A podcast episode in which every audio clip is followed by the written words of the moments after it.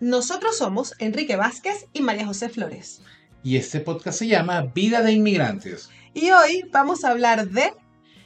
El peor enemigo de un inmigrante es otro inmigrante, pero con papeles. No, no, yo no lo creo, nada que ver. Aunque esa frase la repiten mucho. Sí, sí, esa frase es muy común. Sobre todo la dicen eh, personas que están llegando a otro país.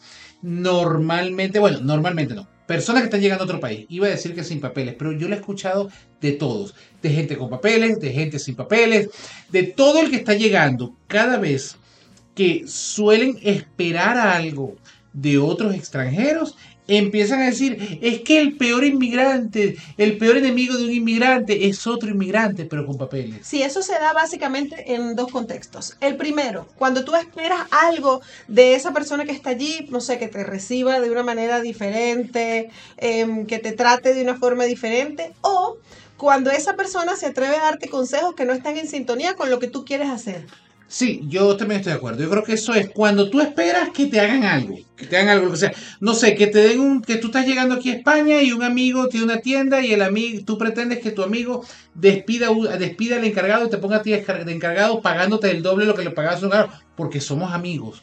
Entonces, qué bolas, no me vas a ayudar. O cuando espera que lo reciban en su casa gratis, un año gratis, sin pagar nada. O sea, o cuando les dicen, mira, eso no es así, no hagas esto. No, entonces, sí, definitivamente. No le dan recomendaciones previas antes de que se ven el segundo, le dicen, no, pero aquí no vas a poder hacer esto, tienes que planificarte en función a esto, y le pintan un escenario que a lo mejor el otro lo considera muy pesimista y le dice, es que tú quieres quedarte a España para ti.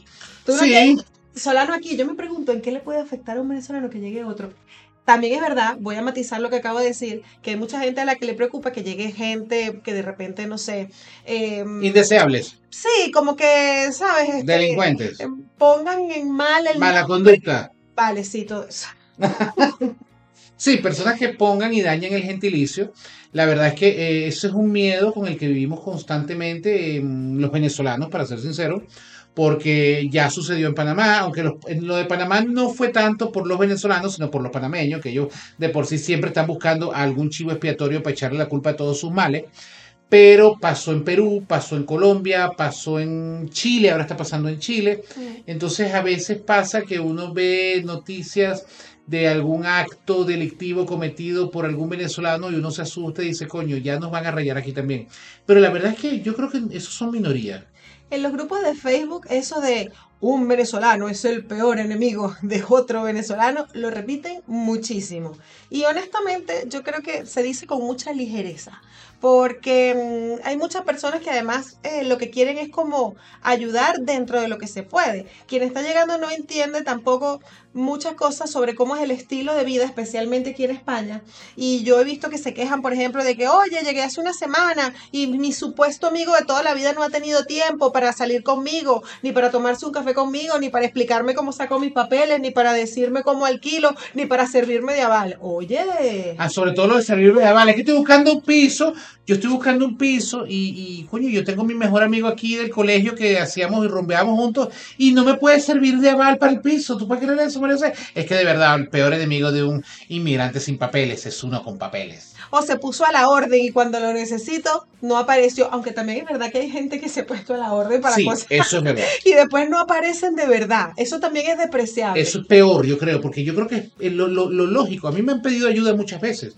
A mí me escribe a veces gente incluso que yo no conozco y me dice cosas como, eh, señor Enrique, ¿cómo está? Mira, este, yo estoy pensando en ir a España, allá, y estoy buscando, bueno, cualquier persona que me pueda ayudar a pagarme el pasaje y recibirme en su casa, y cuando yo trabaje se lo pago, como tirándome en directo, yo le digo, vale, ojalá que consigas mucha suerte, pero rata de mi parte, o malo, o de verdad este, inconsciente o, o despreciable, sería decirle a la persona, sí, claro, cuenta con eso que yo te voy a ayudar y no ayudarlo. O sea, yo creo que hay que ser, hay que aprender a ser sinceros. Los que están aquí, los que están afuera, también tienen que aprender a ser sinceros y decirle a los demás, mira, no te puedo ayudar es mejor, porque yo he conocido de gente que ha llegado al aeropuerto y cuando llegan al aeropuerto, el supuesto amigo, el supuesto familiar que los iba a recibir, los bloquea de WhatsApp, los bloquea de todos lados, no tenía la dirección y se quedan con 20 euros en el bolsillo en el aeropuerto sin saber qué hacer. Les hacen ghosting. Ghosting, pero eso sí es un ghosting es feo, eso es una ratada, una putada. Yo creo que como la mayoría de los problemas que ocurren entre los seres humanos, lo que hay siempre es una, fal una falla en la comunicación. Correcto. No manejamos los mismos códigos, no entendemos el mensaje y a veces creemos, o sea, decimos que sí por compromiso o preguntamos como con la ilusión de que eh, ser compatriota o ser familiar o ser amigo aguanta todo. Sí, Entonces no, somos no. incapaces muchas veces de decir, este, mira, y en eso deberíamos aprender un poco de la forma directa de hablar de las Los españoles te dicen, a tomar por culo. ¿Y para qué? ese qué? tipo de cosas. Sí. Pero Es que eso aquí no es un falta de respeto. entender así. No, es que la gente se ofende, porque también es verdad, la gente es muy ofendida y no es de la generación de cristal. Estoy hablando históricamente, porque de hecho yo recuerdo que cuando yo era niño, que nosotros vivíamos en una zona rural, mi mamá una vez, una vez, una vez le dio la cola a una vecina de enfrente de la casa, porque nosotros vivíamos en una zona alejada y bueno, mi mamá iba saliendo a llevarnos al colegio y la vecina le pidió la cola y mi mamá la llevó. Al día siguiente mi mamá estaba de mal humor, no tenía ganas de montar a nadie en el carro y siguió de largo.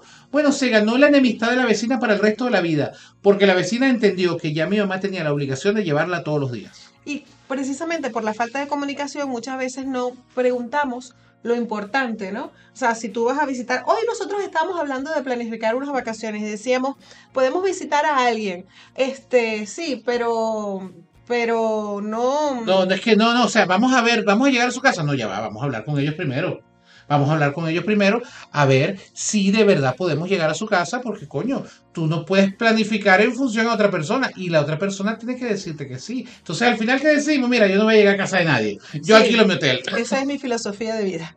Pero honestamente a veces nos cuesta entender que no todo el mundo nos puede recibir como esperamos, que no todo el mundo tiene, por más que tenga la buena intención, a lo mejor la ayuda que una persona te quiere dar desde el fondo de su corazón y que lo hace con mucha alegría, sintiendo que está haciendo algo bueno por ti, para ti, desde tu cristal, desde tu manera de verlo, no es suficiente.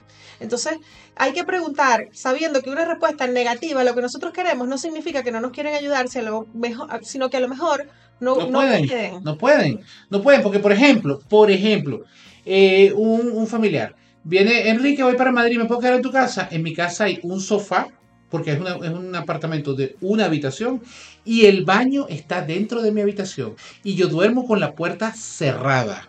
Así que para poder ir a mear en la mañana o a mitad de noche, no vas a poder, porque el baño está en mi habitación. ¿Quieres con esas condiciones? No, mira, mejor me voy a un hotel. Ah, perfecto. Pero entonces, pero es que a lo mejor yo le puedo decir no. Si yo le digo no, no, mira, no puedes quedarte en mi casa, se va a molestar, coño, que bola este desgraciado que no quiere a nadie en su casa. Entonces, a veces también hay que explicar un poquito el por qué. Mira, no puedo por esto y por esto. Enrique, yo puedo, no sé, voy para Madrid la semana que viene. Eh, tú puedes sacarme a pasear por el Parque Retiro y llevarme sitios. Mira, la semana que viene, casualmente, yo voy a estar de viaje, no puedo. O voy a estar muy ocupado, o voy a estar liado, o esa semana tengo compromisos ya que he adquirido y Tengo no clase, los tengo puedo cambiar, yo. ¿sabes? Claro. Y no hemos hablado del otro grupo de personas que si tú vas a la ciudad donde ellos viven y tú, por consideración, por respeto, por privacidad, por lo que sea, decides quedarte en un hotel, se ofenden porque tú no llegas a su casa. Ah, ese es otro, esos también están. Por ejemplo, yo, yo tengo amigos que yo voy a la ciudad donde, donde viven ellos y me quedo en un hotel por mi propia tranquilidad, libertad y, facilidad y poder hacer lo que quiera con mi esposa en un hotel, ellos dos, ella y yo, nosotros dos solos, ¿verdad?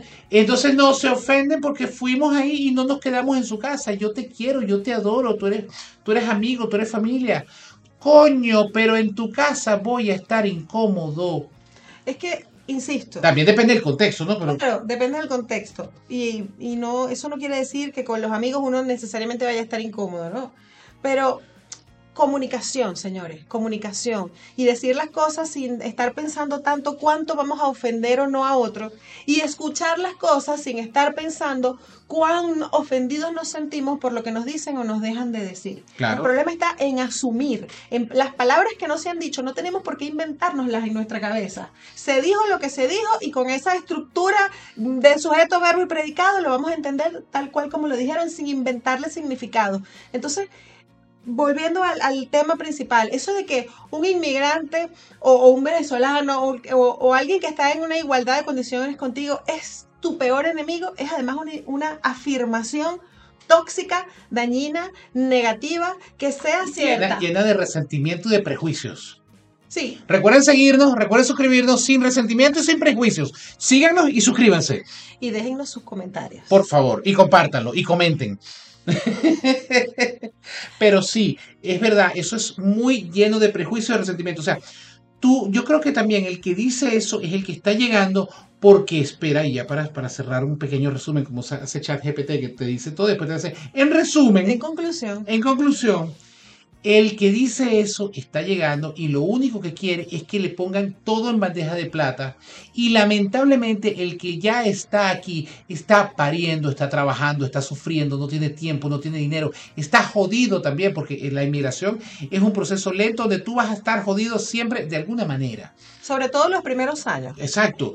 Pero tú no puedes pretender, como alguien que está recién llegado, que el otro que ya está aquí te ponga todo en bandeja de plata. No, es que no puede, aunque quisiera, no puede. Porque también si te lo pone todo en bandeja de plata, tú no vas a aprender, lamentablemente. No, y se pasan comparándonos con los chinos, que si los chinos sí se apoyan. No, no, yo lo que he visto es que el chino que llega, el otro chino lo pone a trabajar en su, en su abasto, en su restaurante, en su, en su tienda, con unos horarios que escapan muchísimo de la normativa laboral y, una, y unos ingresos que también están muy alejados de la normativa laboral. Es lo que he escuchado, no me consta. Vamos a formularnos en positivo. Eh, yo soy testigo de primera línea de que los venezolanos podemos llegar a ser muy solidarios con nosotros mismos. Es verdad. Entonces, si nos ponemos como objetivo mirar lo bueno, vamos a ser más felices y, como diría Enrique, menos tóxicos. Menos tóxicos. Es que enfócate en lo bueno. Mira, que un amigo te recomendó un hostal barato. En vez de decir, coño, que ese coño de madre no me pudo recibir en su casa, di, qué bueno, él no me pudo recibir en, su casa, pero me recomendó un hostal barato y bien ubicado, me ahorré un dineral. Que tu amigo no puede salir contigo, no pudo verse contigo sino hasta las dos semanas. Mira, qué bueno, qué lamentable que mi amigo no pudo, pero qué bueno que estuvo explicándome por WhatsApp dónde sacar la tarjeta del metro, a dónde ir, a con quién hablar, me recomendó con fulanito que a lo mejor me consiguió un trabajo, me recomendó el abogado, coño, pero en vez de explicarme él por qué me recomendó un abogado, porque tu amigo no es abogado de extranjería y fue el que te recomendó un abogado que en el que confía para que para que, o sea, en vez de enfocarte en lo que tu amigo no hizo nada por ti, enfócate en lo que se hizo. Mira que tu amigo se desapareció y te bloqueó. Entonces, alégrate porque ese coño su madre no era tu amigo. Y ya. Sí, y ya. Dios nos quita a veces el peso encima. Dios a veces nos quita el peso encima de gente que uno cree que es su amigo, pero resultó que no lo era. Y con esas buenas reflexiones, amigos, nos despedimos. Nosotros somos Enrique Vázquez y María José Flores. Y este podcast se llama Vida de Inmigrantes. Muchas gracias. Recuerden suscribirse, darle me gusta, compartir, comentar y bueno, seguirnos en nuestras redes sociales. Arroba Marijo Escribe, arroba Enrique Vázquez. Muchas gracias.